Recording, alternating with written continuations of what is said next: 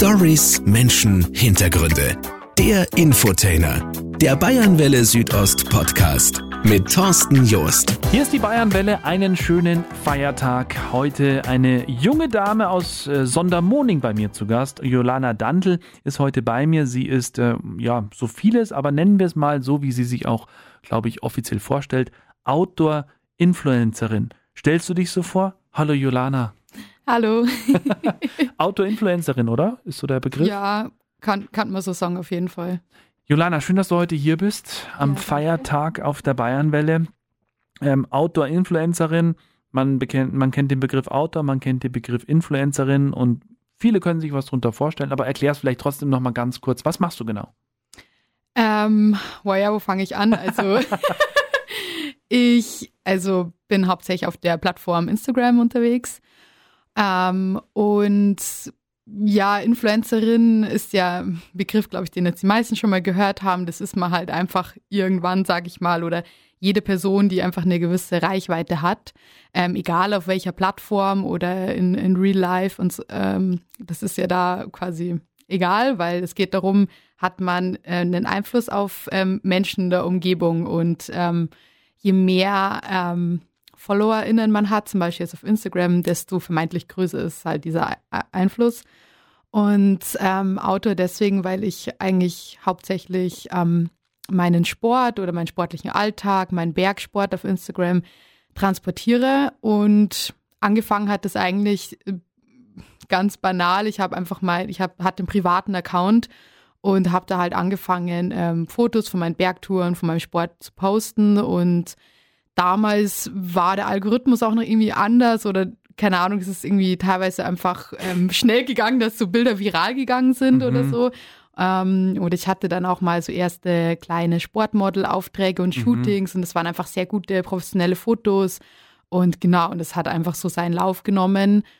Und irgendwann steht man halt vor der Frage, mache ich ein Business draus oder ja, nicht? Ja. Und ähm, genau, das habe ich halt dann gemacht. Ja, also viral, um das mal auch einzuordnen, mhm. ähm, ist einfach ein, ein, schönes Bild, ein Video, ein Text, der durch die Medien durchgeht, beziehungsweise der von ganz vielen angeschaut wird. Der innerhalb dieser Plattform gepusht wird, von ja. der Plattform selbst, von einem Algorithmus. Also andere, die es teilen oder halt darauf hinweisen einfach, oder? Ja, das auch. Also das kann dazu beitragen, aber es gibt auch einen Algorithmus, der von der Plattform selber ist, der mhm. bestimmte Beiträge pusht einfach. Also das heißt, pusht im Sinne von vielen verschiedenen Menschen, neuen Menschen, die dich mhm. noch nicht kennen, vorschlägt. Okay, und wann macht es der Algorithmus oder wann ja, hat er das gemacht? Das ist die gute Frage. Das ist das große Mysterium. Also warum hat er das bei dir gemacht? Dann hat ja. ihm das ja wohl gefallen wahrscheinlich. Ja, ja, also ehrlich gesagt, das ist immer wieder die Frage für viele ja. ähm, Menschen, die mit Instagram arbeiten. Ähm, ja, weil damals habe ich gesagt, war der anders, weil eben Bilder, also zum Beispiel jetzt bei mir, glaube ich, eine Frau von einem schönen Hintergrund vor allem Dingen oder eine Frau, die ähm, irgendwie besondereren Sport macht, in Anführungszeichen, ähm, kam gut an, wurde gepusht. Ähm, es war ja auch vor ein paar Jahren, da gab es vielleicht auch noch nicht so diese, diese Flut an, an diesen Bildern. Und ähm, jetzt ist es definitiv anders. Also ich weiß auch nicht genau, woran das festgemacht wird was halt grundsätzlich immer ist, Sex Cells und so Klassiker, das ist natürlich. Ja. ja. Weil, weil das Ziel, was man sich als Konsument und als Mensch, wenn man mit so einer Plattform arbeitet, immer vor Augen führen muss, ist, was will die Plattform? Die will immer, dass man so lange wie möglich äh, auf dieser Plattform bleibt oder Aha. Zeit verbringt, um so viel Werbung wie möglich ja, zu bekommen. Ja, ich meine, genau. das ist das mal runtergebrochen, gell? Ja. Und ja. Das ist meistens, also beim Radio sagen wir immer, Sex und Crime verkauft sich am meisten. Das ist äh, tatsächlich auch so, das wird am meisten gehört. Ja. Wir werden später nochmal drauf eingehen, natürlich, wie du das Ganze dann zu einem Business, zu einem Geschäft gemacht hast, was mhm. also so quasi, wie du dein Geld auch verdienst. Ähm, du hast vorhin aber auch gerade gesagt, hier Sport, das hast du schon immer gern gemacht. Was, was heißt es schon als kleines Kind, die ersten Schritte auf die Berge rauf zum Beispiel? Oder wie war das bei dir? Na, gar nicht. Mhm. Also ich bin überhaupt nicht in einer Bergsteigerfamilie aufgewachsen, ähm, was ein bisschen schade ist, weil ich, ich merke das, dass viele Freundinnen ähm, von mir, Freunde und ähm, ja, Menschen in dieser Outdoor-Bubble ähm, sind schon in so einer Familie aufgewachsen und da als Kind lernst du ja ganz anders. Mhm. Du hast auch einen ganz anderen ähm, Background dann so von Skills, die man gelernt hat, also technische Sachen, aber auch so deine Grundlagenausdauer. Zum Beispiel, wenn du da von klein auf das machst, das ist ganz was anderes. Oder ja. im Skiverein warst, das ist, kann man nicht vergleichen mit Menschen, die mit 16 erst anfangen.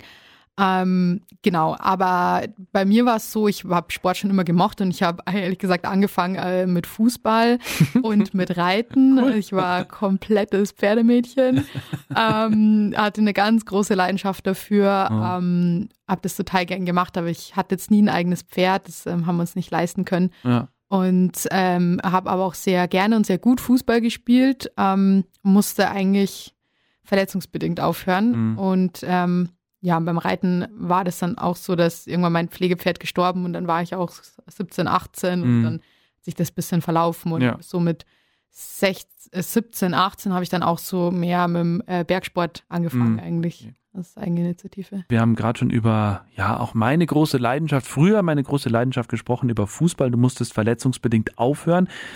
Kam irgendwann der Punkt, wo du gesagt hast, schade, ich vermisse es Fußballspielen oder kam dann so der andere Sport mit 17, 18, hast du ja vorher erzählt, der das dann ausgeglichen hat? Ja, ich vermisse schon immer noch ab und zu, muss ich sagen. Ähm, Ist ja noch nicht so lange her, muss man ja bei dir auch sagen, gell? Naja. ja, zehn Jahre jetzt schon eigentlich. Ähm, ja, ich vermisse schon ab und zu und vor allen Dingen, weil wenn man mal in was gut war, mhm. dann vermisst man ja auch das, wie sich das angefühlt hat für mhm. einen. Und ich hab, bin auch dann ab und zu noch mal ins Training gegangen, ähm, aber ich habe dann gemerkt, erstens bin ich lang nicht mehr so gut und zweitens ähm, sind ja dann ganz andere Leute da und ich wenn beim Fußball vor allen Dingen ist es so ein ähm, Sport, der so ein hohes Verletzung, mhm. Verletzungsrisiko hat, das brauche ich nicht mehr anfangen, wenn ich da keine Ambitionen habe. So. Ja. Da macht mir das andere zu sehr Spaß dafür ja. und so. Ja. 17, 18 warst du, Fußball war ad acta, mhm, mhm, Reitsport ad acta. Dann ging es los mit anderem Sport. Wie kommt man dann drauf? Berg, also Berglaufen oder was, was war dann so die erste Idee? Ähm, boah, die erste Idee war einfach generell wieder sportlicher sein. Ich muss sagen, ich war dann erstmal schön im Fit-Dye und so, wie damals alle irgendwie. Ähm, und bin einfach, musste einfach wieder aufbauen, weil. Im was? Im Fit-Dye? Im Fit-Dye. Sagt man das heutzutage zu Fitnessstudio oder was? Keine Ahnung. damals haben wir es auf jeden Fall so gesagt. Ja. Also du warst im Fit-Dye. Im Fitnessstudio. Ja, so irgendwie diese Fitnesswelle war zum Beispiel damals auf Instagram auch sehr, sehr groß, immer noch sehr groß. Mhm. Ähm, geritten bin ich aber länger, bloß nicht mehr so regelmäßig. Ähm, immer mal wieder angefangen, dann wieder aufgehört aus Zeitgründen und Geldgründen. Das ist sauteuer, der Sport einfach. ähm, ja, und ich wollte einfach, ich habe da meinen jetzigen Freund damals kennengelernt, der war einfach sehr, sehr, sehr sportlich und krass in dieser Outdoor-Sport-Bubble. Ähm, und da wollte ich halt irgendwie, halt, also das fand ich cool und hat mich imponiert. Und ich musste aber erstmal wieder meine Fitness aufbauen, weil damals, ich habe es dir gerade erzählt, ähm, nach dem Fußball haben zu mir die Ärzte gesagt, äh, bei der Verletzung, ich muss mit allem aufhören für mindestens ein Jahr. Und das machst mal mit 15 bis 16, mhm. dann, dann ist Furtgehen und alles eh wichtiger. Ja. Und bis du dann wieder in sowas reinkommst, Genau. Aber es war von mir also ähm, generell Sport machen und dann das Berglaufen und Skifahren. Skifahren wollte ich unbedingt besser werden, mhm. weil die alles äh, krass leidenschaftliche Skifahrer waren im Freundeskreis. Ähm, und das hat so ausgeschaut, als würde das sehr viel Spaß machen. und dann dachte ich mir, ja, ähm, ich, mein, ich bin halt bis ich 16 war fast gar nicht Ski gefahren. Also ja. da habe ich auch bei nicht null, aber bei weniger angefangen. Und das Berglaufen war dann so, das habe ich so für mich entdeckt irgendwie. Ähm, ich bin dann zum Studieren nach Innsbruck gegangen und da war fast jeder normale Lauf, wenn man jetzt nicht nur am Inn entlang mhm. gelaufen ist, ein Berglauf eigentlich. Und das hat mich dann irgendwie interessiert und imponiert. Und dann gibt's ja so Leute wie der Philipp Reiter in unserer Gegend mhm. und so, die das schon immer oder schon länger auf Instagram und so weiter transportieren. Und das hat mich ja total motiviert und inspiriert. Und ich dachte mir, hey, das macht mir irgendwie Spaß. Mir macht es Spaß, schnell bergauf zu gehen. Ich gehe gerne mal Lohr. Ähm, ich hatte, habe dann also die Leidenschaft entdeckt, unsere Heimatberge mehr zu entdecken und so. Und ähm, ja, so hat sich das irgendwie entwickelt. Habe dann mich auch bei den ersten Läufen angemeldet, so kleine regionale. Das, was ich auch mal eine sehr große Motivation finde, um so dran zu bleiben. Und genau. Es gibt ja diesen Begriff, du hast ja Philipp Reiter gerade schon genannt, Trailrunning. Mhm. Ja, gibt es ja auch äh, richtige Szene mittlerweile dafür. Es gibt äh, Trailruns auf der ganzen Welt. Ich habe mich auch ein bisschen damit befasst, weil ich es super spannend finde. Ich laufe mein Leben lang schon, aber so in, unter dem Begriff habe ich es halt nie wirklich gesehen. Für mich waren das normale Läufe, ganz normal. Ähm, wie, also bist du auch in dem Bereich unterwegs mit Wettkämpfen und sowas oder sowas gar nicht? Ähm, war ich mal eine Zeit, aber also ich war überhaupt nicht gut oder so. Das war für mich eher immer so, oder das heißt überhaupt nicht gut. Ich war schon stolz auf das, was ich geschafft habe und mhm. ähm, war nie, also überhaupt nie die schlechteste oder so, aber ich war, also Philipp Reiter kann man überhaupt nicht vergleichen. Jetzt ist es ja ein Profiathlet, ganz anderes Level. Ähm, ich habe das einfach die Wettkämpfe gemacht, weil es erstens ähm, eine coole Erfahrung ist. Mhm. Also ich finde, ähm, ich glaube, jeder, der mal irgendwo mitgelaufen ist, da ins Ziel einzulaufen oder wenn dann Arno, keine Ahnung, Freunde, Eltern dastehen ja. und einen zujubeln, das ist einfach irgendwie geil. Und ähm, auch eben, wie gesagt, eine gute Zielsetzung für Trainingsmotivation und einfach auch mal, ich wollte auch mal wissen, okay, was kann ich, was schaffe ich? Mhm. Und ähm, von dem her fand ich das ähm, spannend für mich.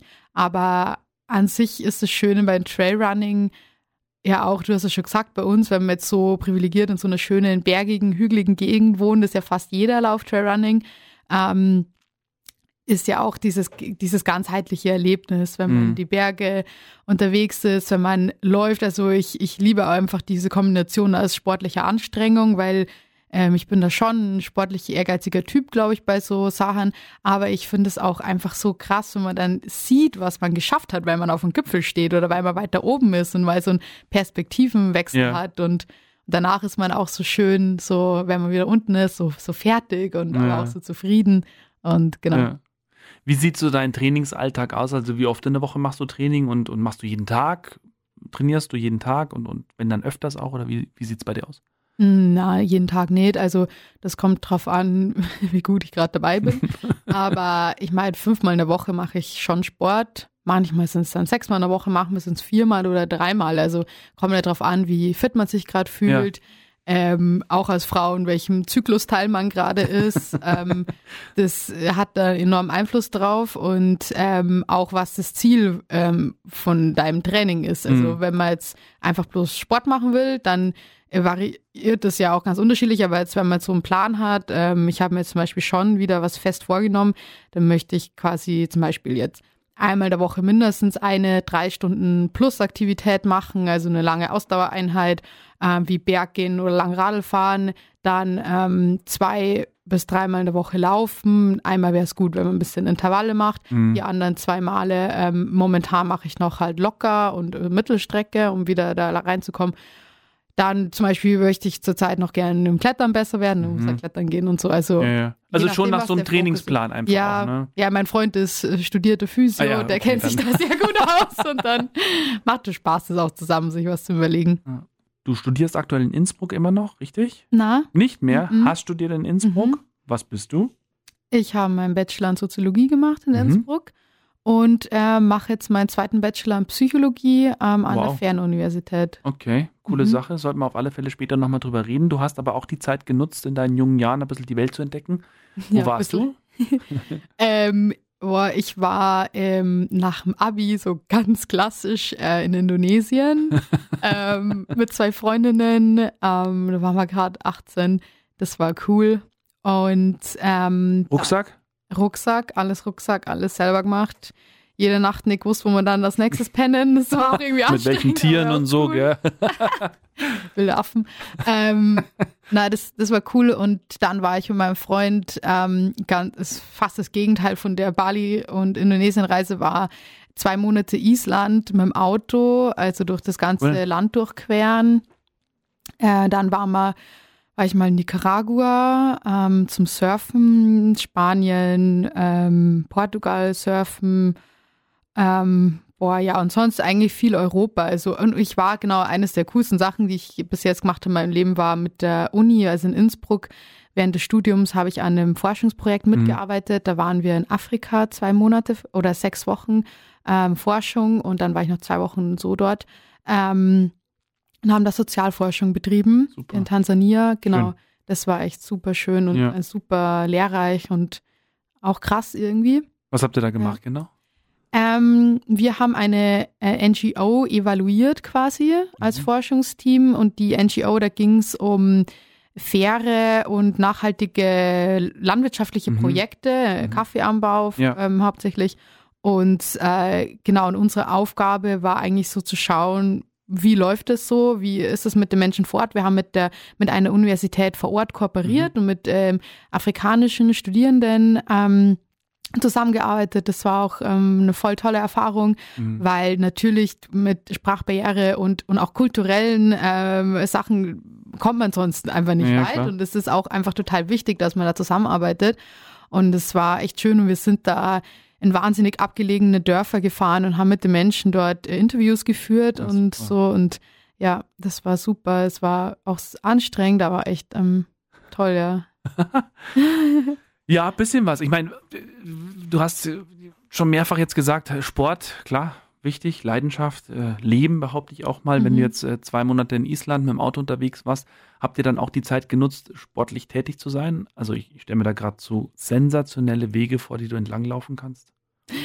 Ja, ich muss sagen, also ehrlicherweise, wo wir in Island waren, ähm, da war ich auch äh, 18. Also in der faulen Phase, oder das was? Das war noch so kurz vorm Start. Ja, ja, nee, nicht faule Phase, aber mein äh, Freund, der hatte damals noch ähm, so einen Land Rover Defender, so eine, diese, so, die gibt's jetzt, werden ja gar nicht mehr hergestellt. Mhm den haben wir ausgebaut und wir sind da, also der war leidenschaftlicher Offroad-Autofahrer und das kannst du halt in einem Land toll machen. Ich habe da damals schon leidenschaftlich gern Fotos gemacht. Also mhm. wir haben viel fotografiert und sind mit dem Auto rumgefahren, waren auch mal wandern, aber da war der Fokus definitiv nicht Sport, sondern dieses Land äh, anzuschauen. Ähm, genau, und in Bali, also da Bali, Indonesien war der Fokus auch nicht Sport, muss ich sagen. Und natürlich sonst bei den Surftrips dann schon. Oder auch bei allen folgenden Urlauben war es dann immer der Fokus Sport und jetzt war es, es ist zum Beispiel, ich kann mich gar nicht mehr an den also Urlaub erinnern, wo wir, der, wo nicht der Fokus Sport war. ja. Also suchst du dann die oder sucht ihr dann die Länder aus, um da einen bestimmten Sport zu machen oder macht ihr einfach das, was vor Ort möglich ist? Ja, wir machen das, was vor Ort mhm. möglich ist. Also natürlich sind wir in die Dolomiten gefahren, um Bergsteigen Klar. zu gehen. So, Macht gell? Sinn, ja. Ja, und ähm, oder zum, was ich auch noch sagen wollte, mein Fokus ist jetzt auch zum Beispiel nachhaltiger zu reisen. Also ich ah. bin da ein paar Mal in andere Länder geflogen, was äh, eine unglaublich tolle Erfahrung war und was auch, finde ich, voll wichtig ist. Aber das mache ich jetzt, versuche ich so wenig wie möglich zu machen. Mhm. Also wir machen ganz viel in Europa oder jetzt zum Beispiel dieses Jahr machen wir Rad und zu Fuß. Also mhm. ähm, ja. und äh, genau, und da ist natürlich äh, der Sport eh schon dabei, aber ja. ähm, ansonsten haben wir zum Beispiel wollten wir auch mal nach Schweden fahren, einfach weil wir das machen wollten. Das haben wir letztes Jahr gemacht. Und dann waren wir dort Rennradeln, wir waren Bouldern ganz viel, was man nicht ja. erwartet, dass man mhm. dort so toll machen kann. Und haben uns da ein bisschen treiben lassen, ohne uns viel vorzunehmen. Das war auch voll schön. Würdest du dich auch so ein bisschen als Abenteurerin bezeichnen? Ja und nein. Also ich weiß nicht, ich finde Abenteuer, das das Wort oder was abenteuerlich ist oder ein Adventure ist, wird ja. ein bisschen inflationär vielleicht verwendet, weil ja, ich meine, was ist denn abenteuerlich ja. noch so in unserer Also ich sage mal, wenn du mit Krokodilen um die Wette schwimmst, das ist ein bisschen abenteuerlich. Das ist ein bisschen dumm, oder? Oder so. Ein bisschen blöd, Nein, das stimmt. Ich, ich ja. weiß schon, was du meinst. ähm, äh, Abenteuer, was, äh, ich meine, grundsätzlich heißt es ja, das ist eine Unternehmung, wo man nicht weiß, wie es ausgeht. Mhm. Und ähm, ich glaube, ich bin ähm, prinzipiell mal eher ein Sicherheitstyp als ein Risikotyp. Mhm. Ähm, heißt nicht, dass ich nicht mutig wäre oder nicht auch schon risikoreichere Sachen ja. gemacht habe. Ich meine, Bergsport ist generell einfach ja. risikoreicher wie jetzt ja. so auf der Straße joggen. Ähm, aber ich mache keine krassen Projekte oder irgendwelche Expeditionen oder sowas. Mhm. Da fühle ich mich einfach noch nicht bereit dazu. Ich schließe das nicht aus, dass ich das äh, mal machen werde. Ja. Aber momentan hatte ich da noch nicht das Bedürfnis und ich muss auch sagen, noch nicht die Zeit dazu, weil ich immer studiert habe und ähm, man muss, das kostet viel Zeit, viel Anstrengung und ja, und genau. Aber ich meine jetzt wirkliche Projekte und Expeditionen, jetzt sowas wie unsere Urlaube, das ist ja auch abenteuerlich teilweise ja, gewesen, ja. ist jetzt für mich kein Projekt oder keine Expedition oder so. Outdoor-Influencerin, das ist so der offizielle Begriff. Und ähm, ja, Influencer, das steht ja in Zusammenhang mit Social Media hauptsächlich. Bei dir ist es Instagram. Wie kam das? Du hast vorhin ja gerade schon erzählt, also auf euren Reisen, ähm, wenn du unterwegs warst, hast du schon immer gerne Fotos gemacht. Dann ist die logische Konsequenz, das muss ich der Welt zeigen. Früher hast du es irgendwie mit dem Dia-Projektor. Kennst du mhm. Dia-Projektor noch? Ja, ja, kennst du, ne? Auf jeden Fall. es gibt Hörer, die das nicht mehr kennen. äh, hat man dann die Fotos zu Hause gezeigt und das war's. Heute hat man ja die Möglichkeit, sich der Welt zu präsentieren. Was war deine Intention? Wolltest du einfach zeigen, hey, schau mal, wo ich cooles war oder wie kam das? Ähm, Ja, also das Fotos machen. Ich habe, ich glaube, mit 14 eine Spiegelreflexkamera äh, geschenkt bekommen von meinen Eltern. Mhm. Und ich habe immer dann schon voll viel Fotos von meinen Freundinnen gemacht und wir haben so kleine Shootings gemacht und so. Und Model. Ja, so Germany's Next Top Model war ja auch mal irgendwie cool. Ähm, und da haben wir ein bisschen nachgespielt. Und das hat da mir schon voll Spaß gemacht und ich hatte da schon immer voll so den Plan und dachte mir so, boah, das müsste man so und so machen. Oder mit meiner Schwester habe ich mich da ganz viel ausgelebt kreativ. Ähm, und dann, wo ich dann so äh, genauso mit Reisen und sowas in der Art, ähm, einfach so, ich sage jetzt mal, keine Ahnung, eigentlich Aktionen, wo dann so meine Familie und Freunde so interessiert, ja, zeig mal ein paar Fotos oder boah, ist ja, äh, schaut ja so krass aus, da hast du ein paar Fotos. Ähm, da hatte ich dann schon ein bisschen Instagram und da habe ich dann gemerkt, äh, in, in, Island war das hauptsächlich so, boah, wie praktisch ist das? Da muss ich nicht danach oder die ganze Zeit Leuten, damals noch per E-Mail oder irgendwie, gab, WhatsApp gab es, glaube es gab schon, ähm, Sachen schicken, sondern ja. ich poste das bei mir und dann sehen das meine Leute ja, ja, genau. und fertig. Und danach natürlich dann auch mal drüber sprechen und vielleicht nochmal was herzeigen. Aber das war eigentlich voll, voll cool und voll praktisch. Und ich habe auch gemerkt, dass es irgendwie Spaß macht. Mhm. Und ähm, ja, genau. Und dann habe ich halt da von meinen Reisen ähm, immer einiges gepostet.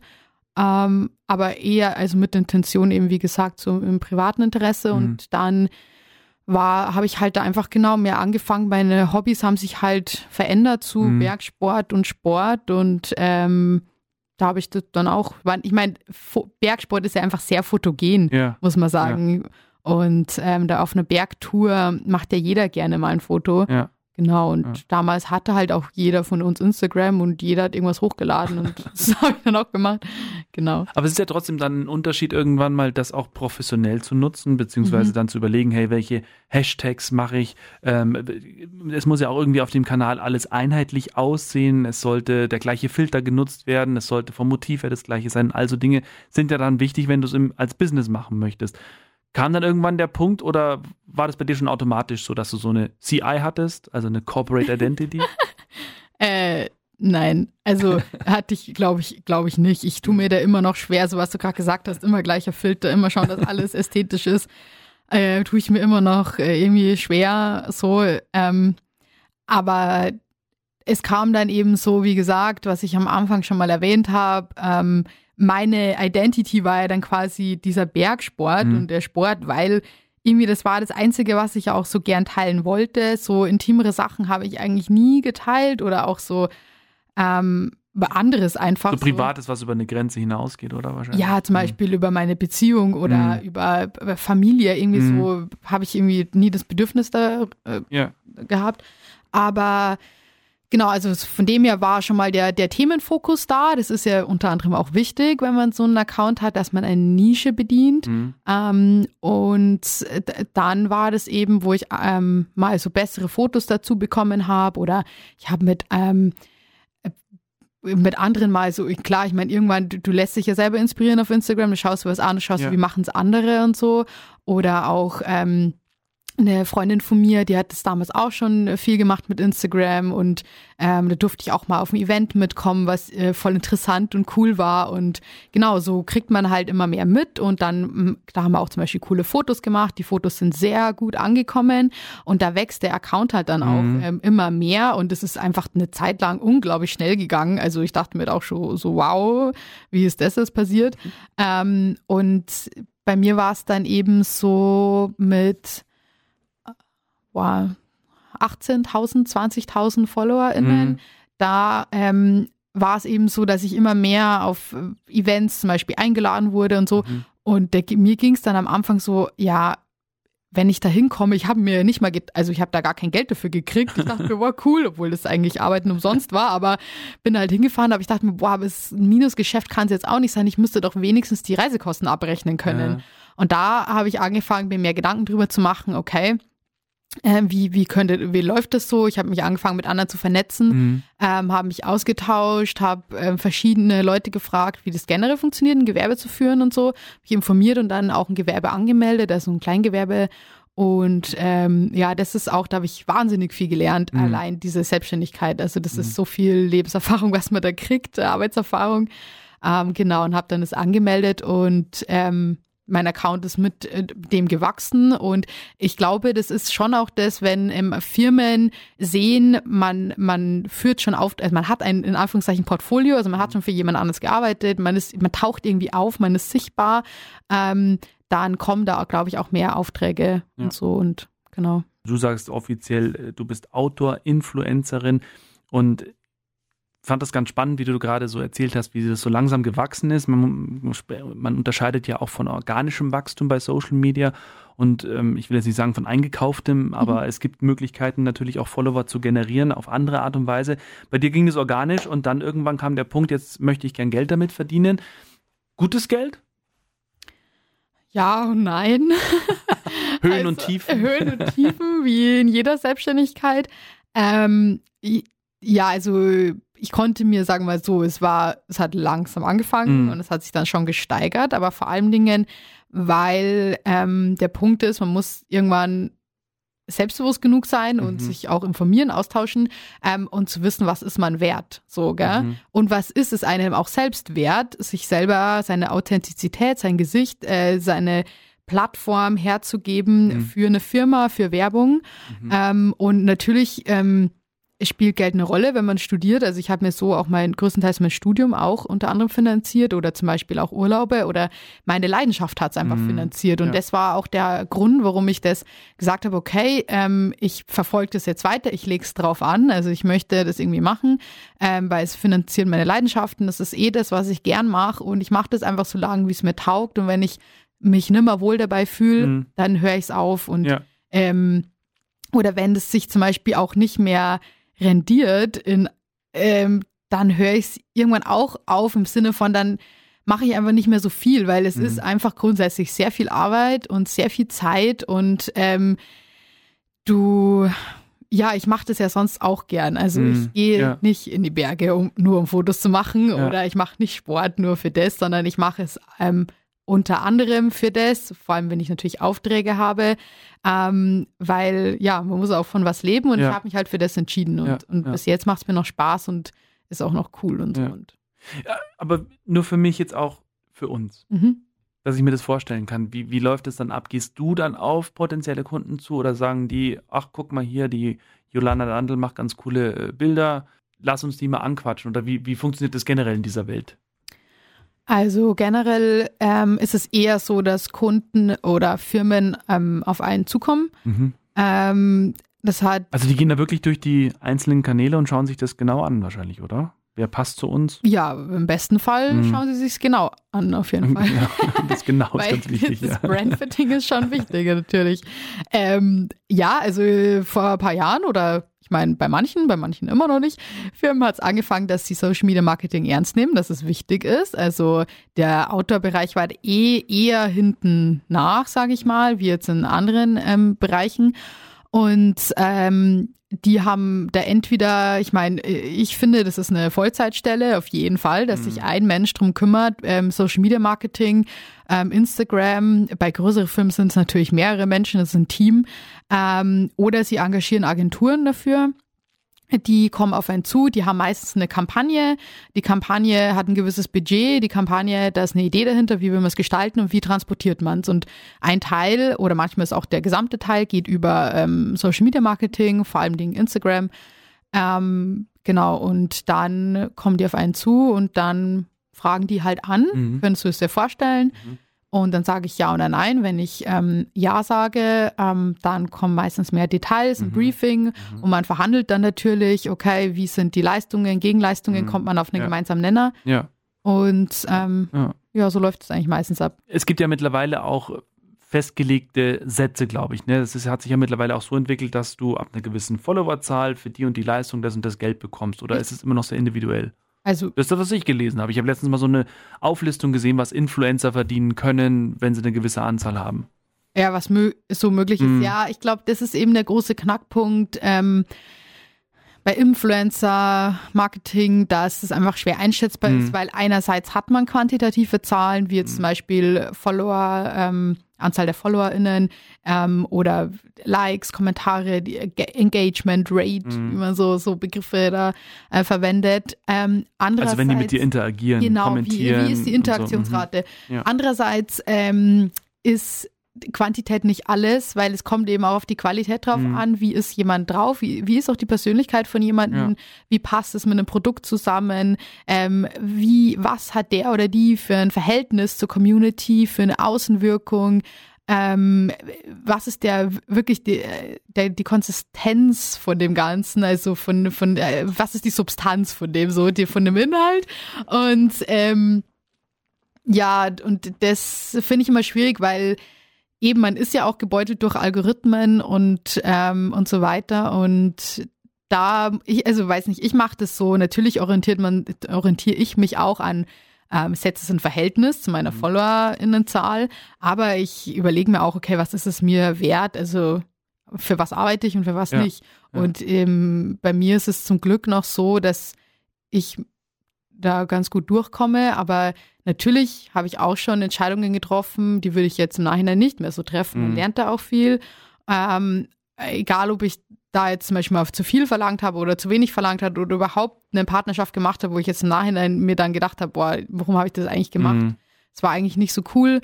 Ähm, genau, und ich glaube, so geht's da allen ein bisschen. Ich, klar, klar, diese, diese ganz großen Influencerinnen, das ist nochmal eine ganz andere, andere Sache, weil ich glaube, die haben schon so fast so Promi-Status Ja. teilweise. Und Ja. genau. Yoga habe ich in einem Zeitungsbericht gelesen, Jolana. Ähm, seit deinem 16. Lebensjahr bereits. Äh, ist es ein Trendsport? Ist es was, was dir hilft, um deinen Bewegungsapparat im Flow zu halten? Ähm, ich habe es tatsächlich mit 15 eigentlich angefangen. Mhm. äh, mit meiner Mama damals. Ähm, mit 15 Mai, ich war in der Pubertät und irgendwie ist mir da nicht so gut gegangen in der Zeit. Und da hat die Mama gesagt, Kim, jetzt gehst mit, jetzt gehen wir ins Yoga. Die Mama hat das schon voll lang gemacht. Ja. Und ich war halt dann in der Gruppe von den Yoga-Mamis so ungefähr. und, ähm, und ich weiß nicht, irgendwie hat mir das echt gut gefallen. Ich hätte das ja nie gedacht. Ähm, und habe das da dann mit der, mit der Mama so immer eigentlich die ganze Schulzeit durchgemacht, so Kurse. Und es hat mir wahnsinnig gut getan. Und damals war das noch gar kein Trend. Mhm. Also ich habe das auch mal gar nicht gesagt, dass ich Yoga mache, weil das irgendwie so gar nicht, War so, nicht so cool cool, war. gell? Nee. ähm, und dann, ja, wo ich gemerkt habe, dass das auf jeden Fall Trend ist, Ja. war, als ich da mit 18, äh, 19 in, in Indonesien war. Da haben wir auch so ein, eine Woche so ein bisschen Yoga, in so einem Yoga-Studio, so einem coolen gemacht. Und auf Instagram hat man es dann eben auch mitbekommen, Mhm. generell so diese, dieser Fitness-Hype, da kam dann Yoga auch und so. Und ja, also mittlerweile, ich mache es einfach sehr gerne, weil ich das Gefühl habe, es tut halt meinem Körper und mir mental vor allem wahnsinnig gut. Und ich mache auch immer mal wieder Kurse ähm, und mache aber auch viel für mich selber oder Mhm. YouTube-Videos gibt es ja natürlich auch Unmengen. Ja. Und ähm, ja, ich kann es nur empfehlen. Also es tut Ja. Tut einfach sehr gut. Gibt aber viele verschiedene Arten von Yoga, also Ja. und auch verschiedene LehrerInnen und da muss einfach die Chemie passen, Ja. wenn man das, genau. Ja. Ist es dann auch mal so die Zeit, wo dein Handy weg ist?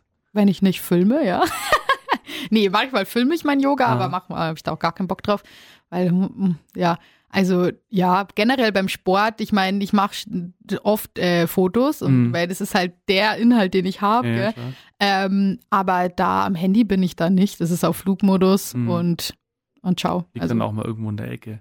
Also ja, es geht schon, voll. oder? Ja, Mhm. also ich, ich, ich habe mein Handy immer dabei, weil das einfach wichtig ist, dass Mhm. man, äh, wenn man mit einem Berg Arbeits ist, Arbeitsgerät. äh, erstens ne? Arbeitsgerät, aber auch aus Sicherheitsgründen, also Mhm. bei, sollte man immer ein Handy dabei haben. Aber ich bin da nicht aktiv am Handy. Mein Handy ist halt gleichzeitig mein Fotoapparat, Mhm. weil ich mache die meisten Bilder und Videos mit meinem Handy.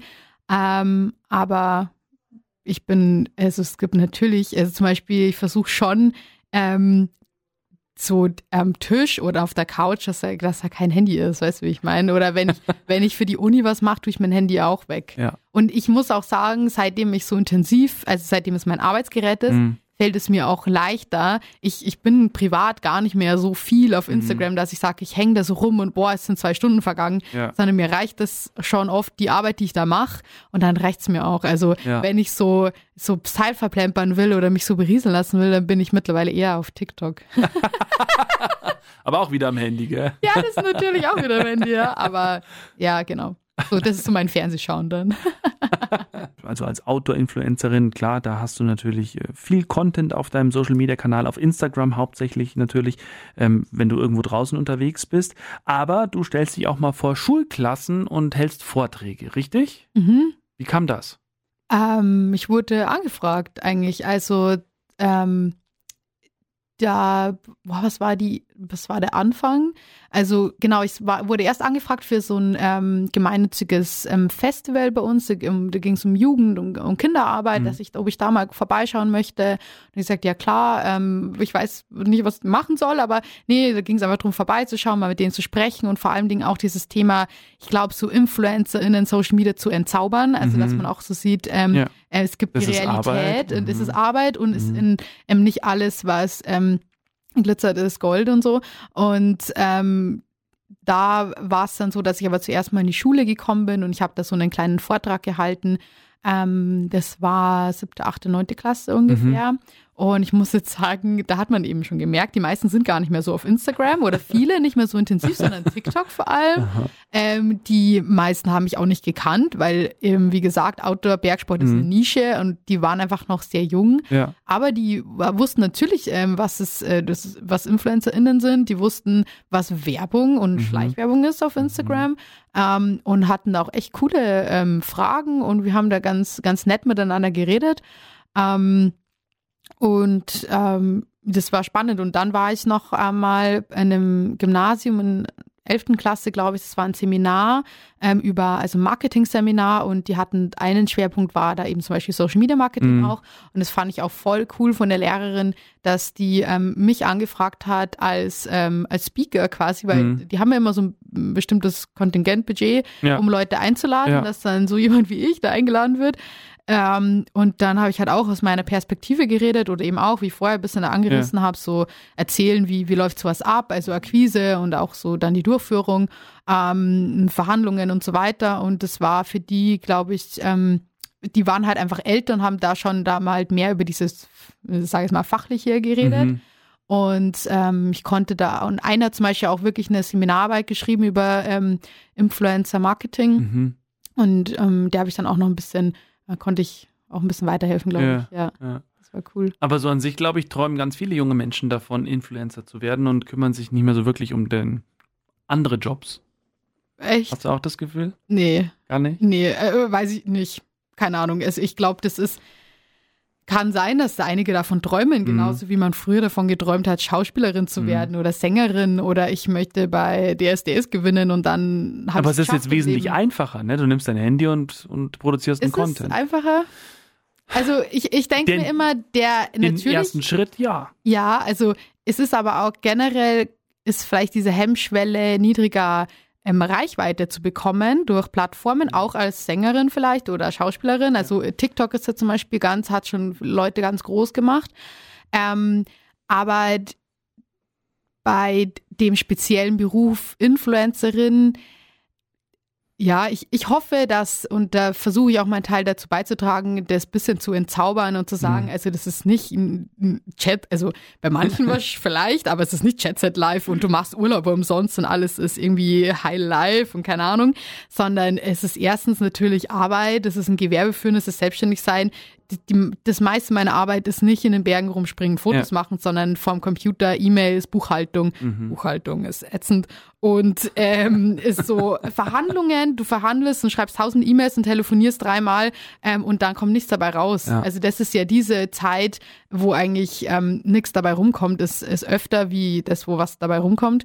Und ähm, ja, das ist aber, ich glaube, dass es sich halt einfach etabliert, schon wahrscheinlich als berufliche Perspektive. Ja. Aber ich hoffe, dass äh, mit Alter und Reife und, und, Selbstreflexion sich solche Träume, die man halt so, glaube ich, unreflektiert mal hat, und das ist ja vollkommen okay. Ich wollte auch mal Topmodel werden und habe mir dann gedacht, ja, ich habe zum Beispiel, finde ich, eine Staffel Germany's Next Topmodel mit 13 war es, glaube ich, ultra gefeiert. Ein Jahr später ähm, habe ich gecheckt, wie, wie, wie viel schlimm das auch ist teilweise. Und, mhm. und auch mal gecheckt, nee, du bist 1,65, du wirst wahrscheinlich kein Topmodel, weißt du? Und so, solche Prozesse fangen ja an in der Pubertät, bestenfalls und wenn man älter wird. Und ähm, ich würde auch nicht sagen für mich, dass das ein Traumberuf ist oder so. Mhm. Das ist überhaupt nicht. Also das, der hat auch viele, generell hat Social Media natürlich auch viele Schattenseiten und total berechtigte Kritikpunkte. Und das, ich finde, das Wichtigste ist einfach, deswegen bin ich zum Beispiel da auch in Schulen gegangen, dass man drüber redet, dass man da offen ist, ja. dass man nicht alles gleich verteufelt oder sagt, mhm. ähm, Leute, die das viel konsumieren oder viel machen, die sind alle irgendwie schlecht oder die, die, die darf man auch abwerten, sondern nein, das sind genauso Menschen, die, die machen äh, ihre Arbeit und es hat auch seine Berechtigung. Äh, man kann Inhalte kritisieren, aber es ist wichtig, dass man in einem Dialog bleibt und vor allen Dingen für junge Menschen, wo ja oft äh, die Medienkompetenz sich noch ausbildet und wenn dann Eltern auch oft wenig Medienkompetenz haben, weil sie zum Beispiel ja Plattformen gar nicht kennen, ähm, ist es einfach wichtig, dass es in Schulen und so mit Sozialpädagogen zum Beispiel besprochen wird. Ja. ja. Vor allem, glaube ich, das ganz große Problem ist ja auch dieses, ähm, man, man stellt sich öffentlich zur Schau und dann muss man aber auch gewisse Dinge einstecken können. Mhm. Ähm, sonst machst du dich ja kaputt. Dieses Haten, was es ja auch leider viel zu oft gibt. Hast du damit auch schon Erfahrungen gemacht? Mm, zum Glück ähm, nicht äh, in einem großen Ausmaß. Ja. Ich meine, klar, man kriegt mal blöde Nachrichten, ja. äh, passiv-aggressive Nachrichten. Ja. Ähm, und so, aber ich muss sagen, ich bin da echt ähm, relativ oder eigentlich schon sehr verschont geblieben, mhm. vor allem im Vergleich zu anderen. Mhm. Ähm, ich ich habe da aber schon Angst davor und ich schaue schon, dass ich wenig Angriffsfläche biete, eine Art und Weise. Also ich äußere mich schon öfter mal zu politischen Sachen, also mhm. zum Beispiel zu feministischen Themen oder mhm. auch ähm, Umwelt und Nachhaltigkeit ist mir jetzt schon grundsätzlich schon wichtig. Mhm. Ähm, aber da kann ich mich darauf verlassen, dass dann Kommentare kommen. Also ja, ja. wenn ich irgendwas äh, in, zum Thema Nachhaltigkeit sage, also ich komme selber von einem Biobauernhof zum Beispiel und, und mir ist einfach Umweltschutz und sowas war mir schon immer wichtig und ähm, ich versuche mein Bestes, aber ich bin natürlich nicht perfekt. Also wie ich vorher auch gesagt habe, man lernt ja aus Sachen, man kann sich ja verändern und so. Ähm, dann kommen diese Nachrichten, ja, aber selber so und so und mhm. es ist halt die meisten passiv-aggressiv und unkonstruktiv und ähm, viele vergessen dann auch, dass da ein Mensch dahinter ja. ist und so. Und das würde man so ins Gesicht ja nie jemand sagen. Ähm, aber ist auch nicht so schlimm, weil das sich einfach in, in ja, in einem, in einem gewissen Rahmen hält ja. noch. Ähm, aber bei feministischen Sachen auch sofort irgendwelche Typen, die dann irgendwas, ja, ist aber so und so und wo, wo ich mir dann immer denke, glaube, du hast das Thema nicht verstanden, was ich gemeint habe, aber mhm. danke für, für deine Nachricht. Ich mhm. werde nicht antworten. Ähm, und Leute, die halt, also jetzt mal anzügliche Sachen oder irgendwie irgendwas, was zu krass ist, dann halt blockieren mhm, ja. und, und sein fertig, lassen ja. und fertig. rigoros, ja. Genau, und äh, zum Glück hatte ich hier keinen Shitstorm und irgendwas. Also ich mhm. versuche eben da auch zu reflektierte meine Inhalte zu machen. Aber ich kenne schon einige Leute, die sowas ähm, hatten und das ist auch nicht lustig natürlich. Und mhm. das ist eben oft so und deswegen trauen sich auch viele nicht, ähm, ähm, krass Position zu beziehen oder ähm, weiß ich nicht, offen mit Sachen umzugehen oder auch Gefühle zu zeigen und so, weil du halt ja nie weißt, was da zurückkommt. Ja, und ja. Ähm, ich, ich, ich bin da auch, ich habe da nicht so viel Selbstbewusstsein, ja. ähm, da das zu machen. Das muss man schon aushalten. Also ich meine, ähm, ich gebe eh schon relativ viel Preis von mir und ich habe ja die Kontrolle noch darüber und ähm, so für mich ist es okay, aber es gibt auch Tage, wo ich daran zweifle und mir denke, oh, fühle ich mich noch wohl dabei, mhm. aber ich glaube, das gehört dazu. Also das muss man reflektieren und schauen, wie es ist und schläft eine Nacht drüber und, und redet mal mit Leuten drüber. Jolana, lass uns noch kurz über das sprechen, was ansteht. Äh, Gibt es irgendwelche Träume, die du dir noch erfüllen möchtest? Ich meine, du hast schon coole Sachen gemacht. Also Island zwei Monate. Ich war oft in Island ähm, oh, cool. in meiner Zeit, als, äh, als ich an, an Bord gearbeitet habe, an Bord eines Schiffes. Ähm, aber immer nur so kurz. Du hast es zwei Monate genießen können, davon mhm. träume ich ja tatsächlich immer noch. Aber was sind so Träume darüber hinaus, was du unbedingt mal machen willst? Boah, ähm, ja. Also, Liste ist lang. nee, es geht eigentlich, weil ich glaube, ich bin, äh, ich bin mehr Realistin als Träumerin. ähm, ich studiere eben gerade noch mhm. ähm, meinem zweiten Bachelor. Das war auch, ähm, ich wollte, hätte eigentlich schon gern Master weitergemacht, bin auf ja. keinen grünen Zweig gekommen. Mich mutigerweise dazu entschieden, in meinem Alter noch einen Bachelor zu machen. Nee, Spaß. Aber genau, und den, äh, da werde ich jetzt, also ich bin jetzt im zweiten Semester. Es mhm. dauert jetzt noch vier mhm. Semester, bis ich fertig bin. Danach würde ich gern noch mal reisen und zwar schon aber eher in so Regionen, wo ich meinen Bergsport machen kann, also mhm. wo ich, ich möchte äh, währenddessen besser werden, um ja, vielleicht mal krassere Touren zu machen, ja. einfach so in die Richtung Projekte zu gehen, kleine Expeditionen zu gehen. Und ähm, Ja, ich habe natürlich immer wieder so sportliche Ziele, mhm. die ich, wo ich selber einfach besser werden will oder was ich einfach gern noch ähm, sehen möchte. Aber ich meine, mein Hauptziel ist eigentlich, war eigentlich immer mein Studium und jetzt auch noch. Also ich möchte studieren, ich möchte Arbeitserfahrung sammeln. Mein Ziel ist es, dass ich alles gut genug unter einen Hut bringe. Also das ist eher so meine tägliche Challenge. Ähm, ich habe ein sehr ausgefülltes soziales Leben, ein sehr ausgefülltes sportliches Leben, Selbstständigkeit und noch Vollzeitstudium ist schon auch oft hart. Bisschen was zu tun, Bisschen ja. was zu tun und ähm, Familie ist mir auch sehr wichtig. Also ja. da genau will ich auch immer nichts verpassen. Ja. Ähm, ja, und zum Beispiel jetzt dieses Jahr, was so ansteht, ähm, ich habe kooperiere mit so einer ähm, Gemeinschaft an Frauen, an Bergwanderführerinnen mhm. und Bergführerinnen, Yogalehrerinnen, die zusammen ähm, Touren von Frauen für Frauen anbieten. Und das ist immer zum Beispiel eine Woche am Gardasee zum Klettern. Da freue ich mich sehr drauf. Schön. Da werden wir Meerseillängen vor allem gehen. Das, das, ist zum Beispiel eine Sache, da möchte ich noch viel besser werden. Mhm. Ähm, dann möchten mein Freund und ich ähm, Bikepacking machen, mhm. also Biking Climb ähm, ähm, im Sommer. September so ungefähr. Ähm, genau, dafür werden wir trainieren und es wird auf jeden Fall ein kleines Abenteuer für uns. Super. Haben wir noch nie gemacht davor. Und mit einer Freundin möchte ich ähm, jetzt Ende Mai, Anfang Juni ähm, das habe ich auch noch nicht äh, angekündigt so richtig. Haben wir vor, ähm, Teil unserer Heimatberge hier zu Fuß zu überschreiten. Schön. Zu zweit, ähm, genau. Und das ist auf jeden Fall eine Challenge auch. Aber das war zum Beispiel schon ganz lange eine Idee von mir. Die Route habe ich, sonst, ich schon so lange im Kopf, wie ich es auch machen will. Und jetzt hoffe ich so sehr, dass das Wetter passt und ich auch fit genug bin, weil jetzt hatte ich ein bisschen sportlichen Rückschlag durch Krankheit. Da muss ich erst wieder reinkommen. Ja. Aber genau sowas möchte ich machen. Und das sind so Ziele. Schön. Mhm. Schönes Programm, straffes Programm. ja. Julana, vielen Dank. Äh, viel Erfolg erstmal natürlich auch bei all den Projekten und Dingen, die noch so anstehen. Danke vielen für Dank. deine Zeit heute, dass du hier bei uns im Fire Talk zu Gast warst. Alles Gute, halt uns mal auf dem Laufenden, was so ansteht. Und ja, Dankeschön. Ja, vielen Dank für die Einladung, hat mich richtig gefreut. Der Infotainer, präsentiert von Bayernwelle Südost.